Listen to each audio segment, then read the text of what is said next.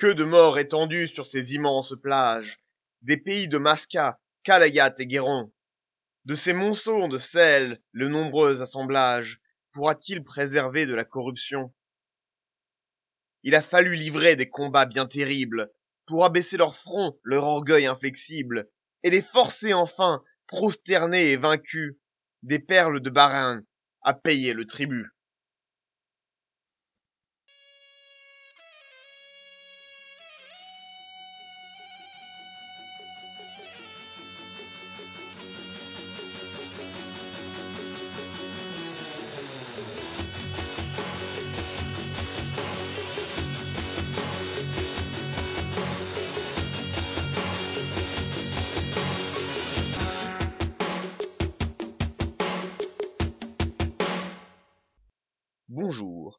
Et bienvenue dans le quinzième épisode de l'histoire des Indes orientales. Aujourd'hui, nous déroulons le tapis rouge pour Afonso Albuquerque, dit Albuquerque le Terrible. Rappelez-vous, nous étions en 1508. Après la terrible défaite de Shaol, où le propre fils du vice-roi Almeida est tué par la flotte des Mamelouks et du gouverneur de Dieu, Malik Ayaz, les survivants retournent vers Cochin. Sur le chemin, trois grandes voiles à l'horizon. Panique à bord. Était-ce une deuxième flotte musulmane envoyée pour finir le travail? Non. Il s'agissait d'Afonso Albuquerque, revenant d'un siège d'Ormuz qu'il a été forcé d'écourter par ses hommes. Albuquerque est porteur d'ordres secrets. Almeida doit revenir à Lisbonne. Albuquerque est le nouveau chef des Indes portugaises. Mais qui était Afonso Albuquerque? Comme un présage, il naît l'année où Constantinople tombe, en 1453, au centre du Portugal d'une famille de bonne noblesse. Dès 1470, il va aller faire ses armes en Afrique du Nord. Il chevauche avec le roi Jean II et participe aux campagnes du Maroc. À 17 ans, déjà, il participe au siège de Tanger.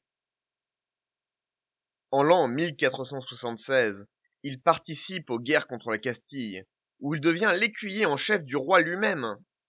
Il va passer les décennies suivantes à combattre au Maroc, comme tous les nobles de cette époque, rentrant ainsi dans les bonnes grâces du roi. Cette proximité avec la monarchie va lui valoir de commander un des premiers armadas. Nous l'avons en effet déjà rencontré dans l'épisode 11. C'est lui qui avait construit le fort de Cochin en 1503 et lui qui avait apporté dans ses bagages Duarte Pacheco Pereira, qui avait si vaillamment résisté aux armées du Samoudri, exploitant la marée. En 1506, le roi l'envoie sur une nouvelle expédition, avec pour but de relever Almeida. Une épidémie de peste ayant vidé la ville de Lisbonne, il est obligé de racler les bas-fonds des prisons pour trouver des marins, la lie de la société.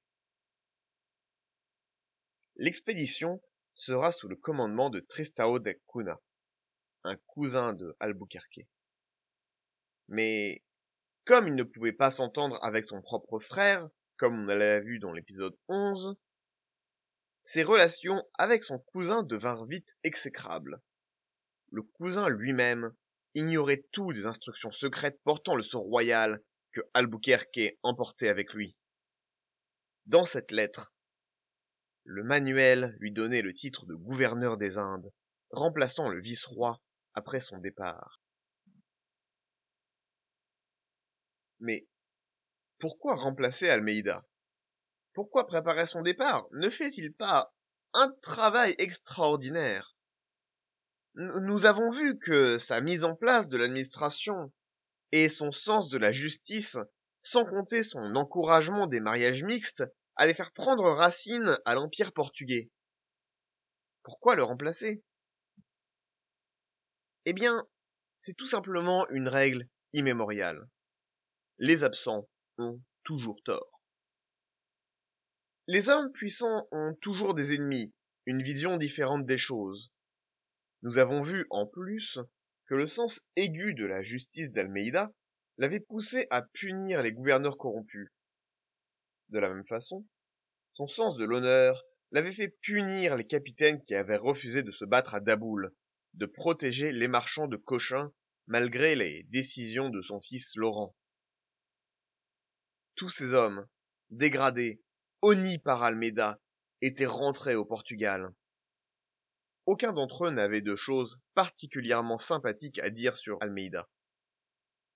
Tous faisaient partie de la noblesse. Or, la haute noblesse du Portugal est un cercle extrêmement restreint. En France, sous l'Ancien Régime, il y avait 1% de nobles. Admettons que le Portugal était relativement similaire et que sa population était, comme nous l'avons vu, d'environ un million d'habitants. Cela donne une population de 10 000 nobles en tout. Une société complète de 10 000 personnes. Tous se connaissent et les rumeurs circulent vite. Leurs récits ont pu parvenir d'autant plus vite à Manuel quand on connaît son obsession, sa passion plutôt, pour les Indes. Almeida était loin et ne pouvait pas se défendre. De plus, Manuel pouvait aussi voir que Almeida ne suivait pas le regimento, les ordres détaillés que le roi avait émis dans un grand document. Notamment, Almeida n'avait toujours pas touché à Malacca, et son blocus de la mer Rouge laissait à désirer, pour ne pas dire qu'il était inexistant. Il aurait évidemment pu se justifier. Il renforçait après tout l'emprise portugaise sur les côtes de l'Inde, pour pouvoir plus tard attaquer le reste. Mais voilà, Almeida n'était pas là et ne pouvait pas se défendre. Arrive alors Alfonso Albuquerque. Deux anecdotes pour cadrer le personnage. Déjà, il fut surnommé le Terrible, mais il fut aussi surnommé le Grand. Deuxième anecdote, quand son pilote fut absent au départ de Lisbonne, il prit la barre déclarant qu'il pouvait piloter un bateau aussi bien que n'importe qui, alors qu'il n'avait aucune formation de pilote. Et le twist? Eh bien, son bateau n'eut pas particulièrement d'accident. Il réussit effectivement à piloter son navire. Était-il arrogant? Ou bien était-il juste très confiant dans ses grandes habiletés? Un peu des deux. Comme on va le voir, c'était un homme avec une mission, et qui ne se laisserait limiter par absolument rien pour accomplir sa tâche. Le voyage, sous le commandement de Cunha, prit assez longtemps, car Cunha voulut explorer la côte de Madagascar. Arrivé à Malindi, sur la côte Somalie, ils durent s'arrêter pour aider le sultan allié local qui avait des difficultés avec ses voisins. Conformément à la stratégie d'alliance locale, ils s'exécutèrent. La ville de Brava fut mise à sac dans une orgie de violence. L'objectif de ce voyage était Socotra, pour qu'ensuite Albuquerque puisse patrouiller la mer Rouge, et de l'autre que Cunha puisse faire le travail normal de l'armada des Indes et aller acheter des épices. Nous avons mentionné l'île de Socotra dans notre tour de l'océan Indien. Elle garde l'entrée de la mer Rouge, et les Portugais pensaient que la population était chrétienne. Ils avaient tort. Il y avait effectivement une garnison musulmane, qu'ils durent attaquer et passer au fil de l'épée. Après cela, la population se soumit et la mosquée fut transformée en église. Un neveu d'Albuquerque fut nommé gouverneur de l'île. Cunha partit vers l'Inde et Albuquerque resta dans la région pour étendre l'influence portugaise et surtout faire le blocus de la mer Rouge. Mais Albuquerque cherchait la gloire. Un point important. Nous parlions de la taille de la société noble portugaise. Nous avons ici Cunha et Albuquerque, deux cousins. Le gouverneur de Socotra est le neveu d'Albuquerque. Je ne peux pas parler de consanguinité ici vu que je n'ai pas les données, mais on voit très bien que la société des nobles portugais dans cette entreprise est minuscule. D'ailleurs, 50% des gouverneurs de l'Inde, entre 1550 et 1670, seront pris dans seulement 5 familles. C'est ridiculement peu. Mais c'est logique. 10 000 nobles. Il faut retirer les femmes, les enfants et les vieillards. Il reste entre 2500 et, soyons généreux, 3000 personnes. Retirons ensuite ceux qui n'en ont rien à faire et sont contents de rester dans leur château. Retirons ensuite les invalides et les malades. Retirons enfin ceux qui sont au Maroc. Dans cette population restante, gardons maintenant ceux qui ont suffisamment de talent et d'expérience pour les rôles disponibles. Il ne reste plus grand monde. C'est pour ça que les mêmes noms reviennent encore et encore et encore. Queenie parti, Albuquerque avait donc sept navires, bouffés par les vers, y compris celui qui allait devenir son vaisseau amiral, le Flore de la Mare, la fleur de la mer en français. 500 hommes qui allaient terroriser la mer d'Oman et le golfe Persique avec une audace sans faille. Mais l'objectif d'Albuquerque était d'user principalement de terreur, pas de violence. Il savait bien que ces navires étaient en trop mauvais état pour une longue campagne de combat. Comment avoir de la terreur sans violence? Voyons cela. Comment faisait-il Il faisait entrer son navire sans trompette. Non, non, non. Il ordonnait à ses hommes, quand ils entraient dans un port à conquérir, de faire un vacarme de guerriers, des hurlements à glacer le sang. Ensuite, il demandait que des émissaires des villes où ils accostaient viennent sur le pont de son navire, où il les attendait en grand habit avec chapeau et chaîne en or.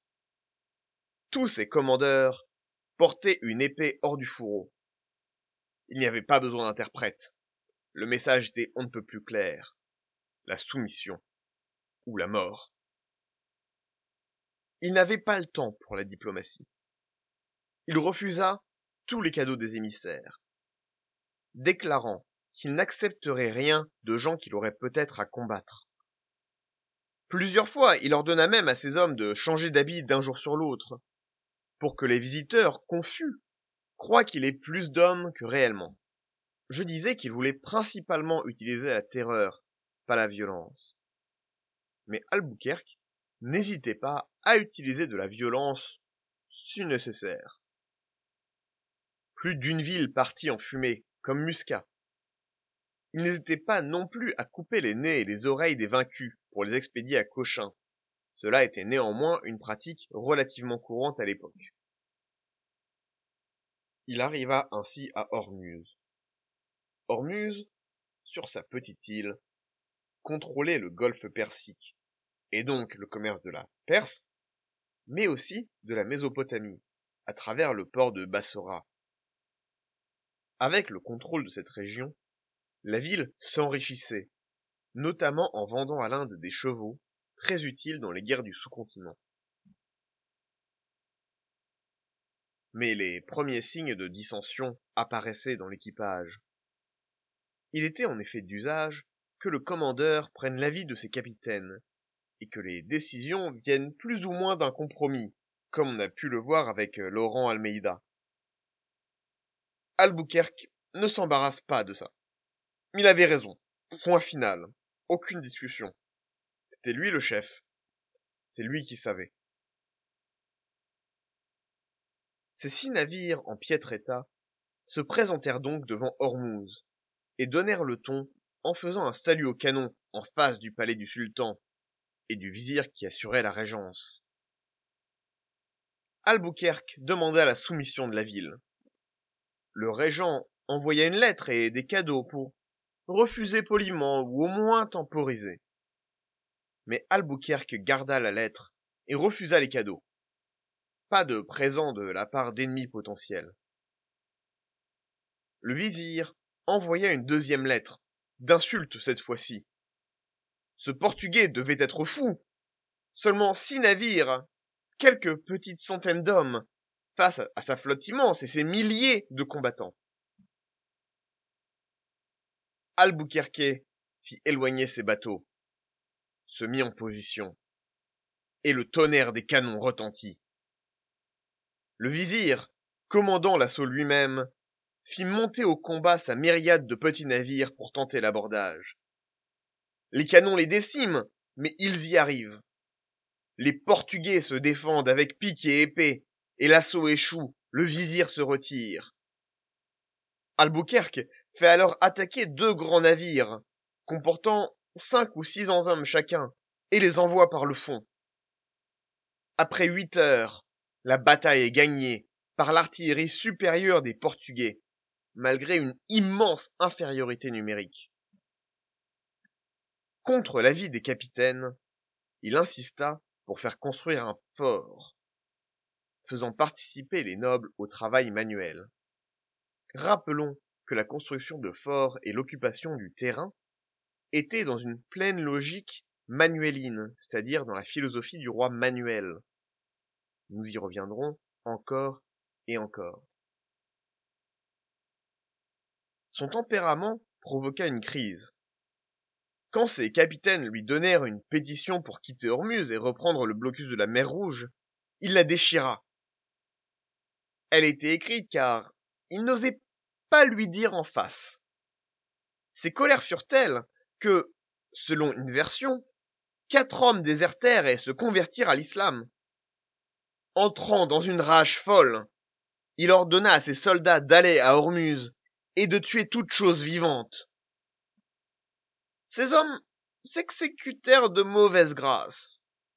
Il est dit que deux vieillards et quatre animaux moururent ce jour-là.